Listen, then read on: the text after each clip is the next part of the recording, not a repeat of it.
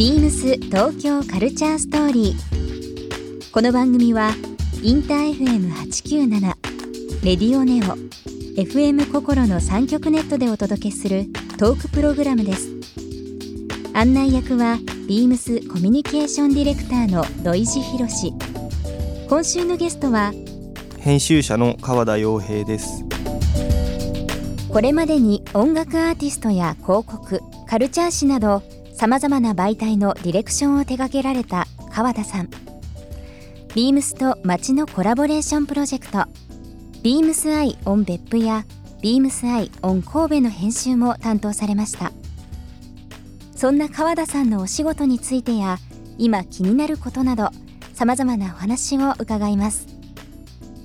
そして今週川田さんへプレゼントしたレコードショップのショッパーをイメージしたサウンドトートをリスナー1名様にもプレゼント。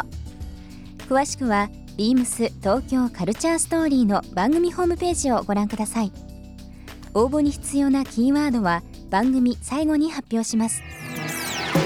BeamsBeamsBeamsTokyo Culture Story Beams Tokyo Culture Story This program is brought to you by Beams. Beams. ありとあらゆるものをミックスして自分たちらしく楽しむ。それぞれの時代を生きる若者たちが形作る東京のカルチャー Beams 東京カルチャーストーリー。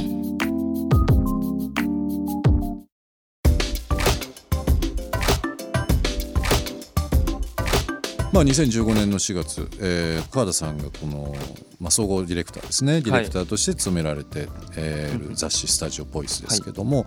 なんかこう本を、まあ、最初に任されるにあたって何か心がけたこととか、なんかこう自分なりに伝えたいことってあったりしました、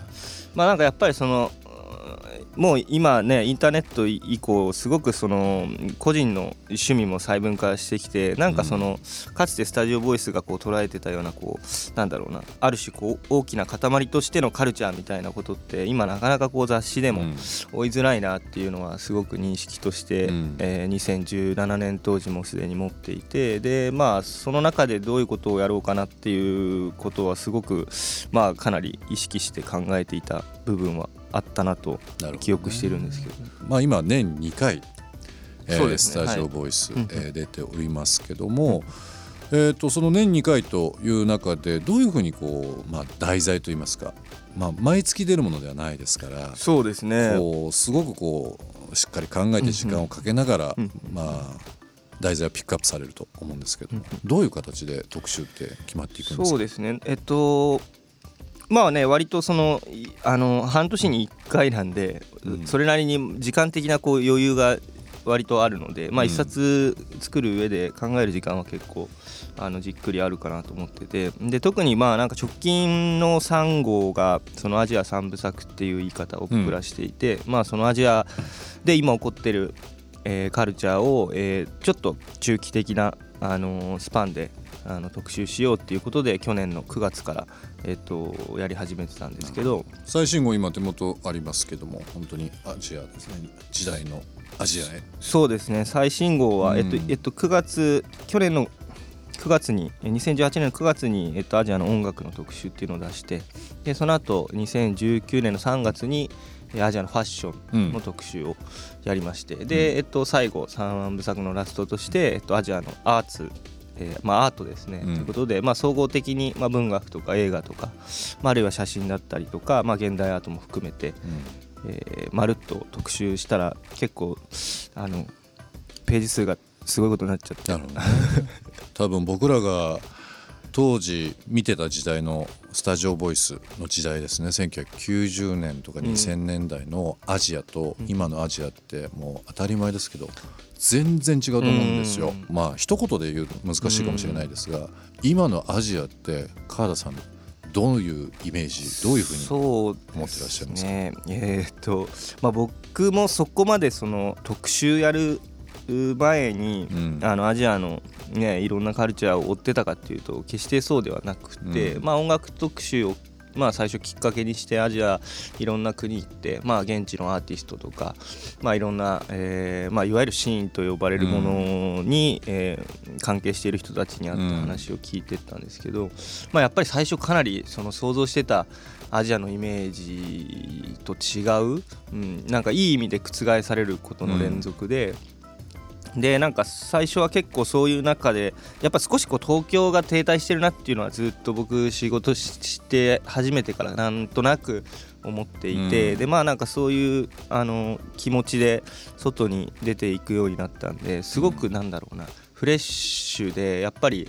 活力もあるしなんかそういう印象をどこの街に行っても感じたっていうのが最初一番印象的なことでしたね。やっぱり20年前とかだと経済大国、うん。やっぱりアメリカ日本と言われてる中で、その各アジアの国々がですね、なんかいろんな意味でその日本に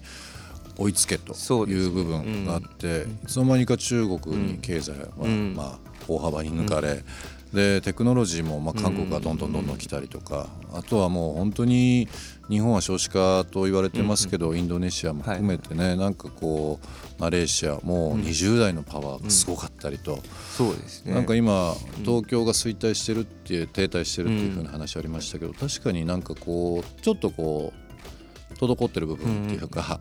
何かこう他のアジアの街とか国に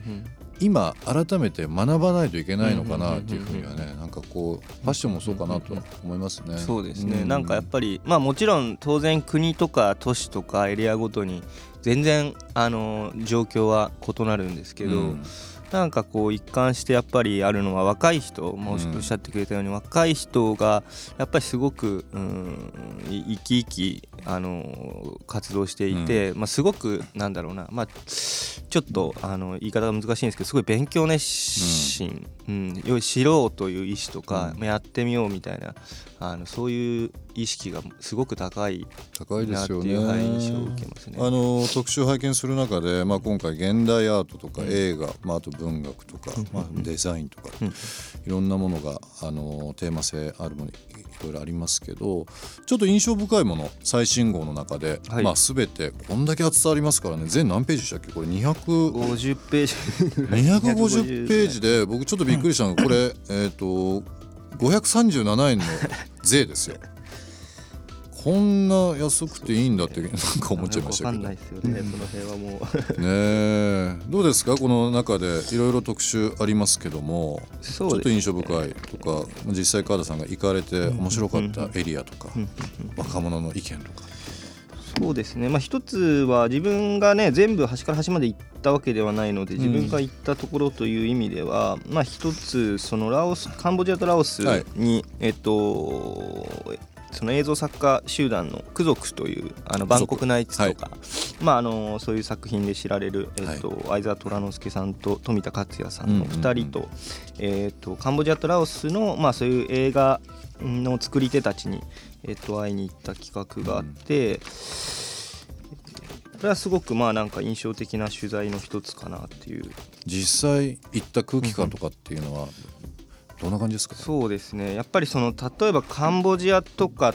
てすごくその75年1975年から79年にそのねクメール・ルージュっていう、はすごいいわゆる大量虐殺が起きた、えっと国でまあそのあるえー世代がごっそり抜けてるんですよね。うん。そので、えっとまあ、今、えっと、僕らが取材した、えっと、その8-2フィルムっていう、はい。えっと、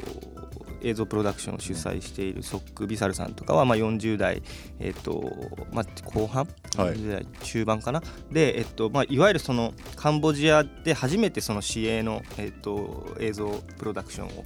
えーやった人物として、まあ、長編映画の作品なんかもいくつかあるんですけれども、うん。まあ、彼は、まあ、その1974年ですねクメル直前に、えっと、フランスに渡ってで、まあ、ずっとフランスで、えっと、生活して、うん。でアメリカに渡りでアメリカで2年ぐらい過ごした後に、えっと、自分の故郷であるカンボジアに戻ってきてでそこから、えっと、しばらくいろんな職をやりながら、うん。えー自分が本当に作りたかった映画を、うん。まあ、そのカンボジアで作り始めるっていうあのプロフィールを持っていて結構やっぱりそういう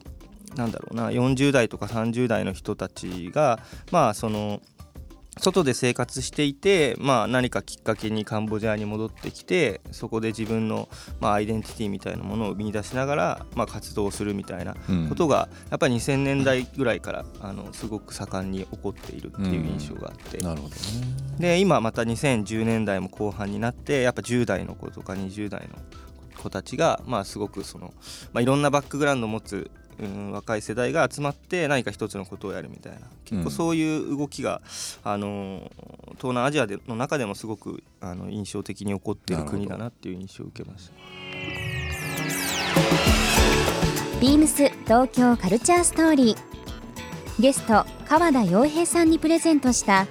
レコードショップのショッパーをイメージしたサウンド等々リスナー1名様にもプレゼント。応募に必要なキーワード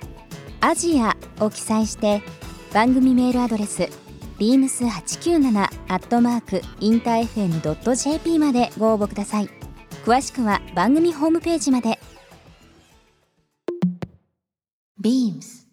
ビーミングライフストアバイビームス桜町熊本店ショップマネージャーの高橋新平です熊本の新しいライフスタイル発信地として9月14日にグランドオープンした桜町熊本の1階にビーミングライフストアバイビームスの新しいお店がオープンしました。旬なセレクトアイテムや生活雑貨、様々なライフスタイルに寄り添うアイテムを展開します。ご来店お待ちしております。ビームス東京カルチャーストーリー。Beams Tokyo Culture Story. This program was brought to you by Beams.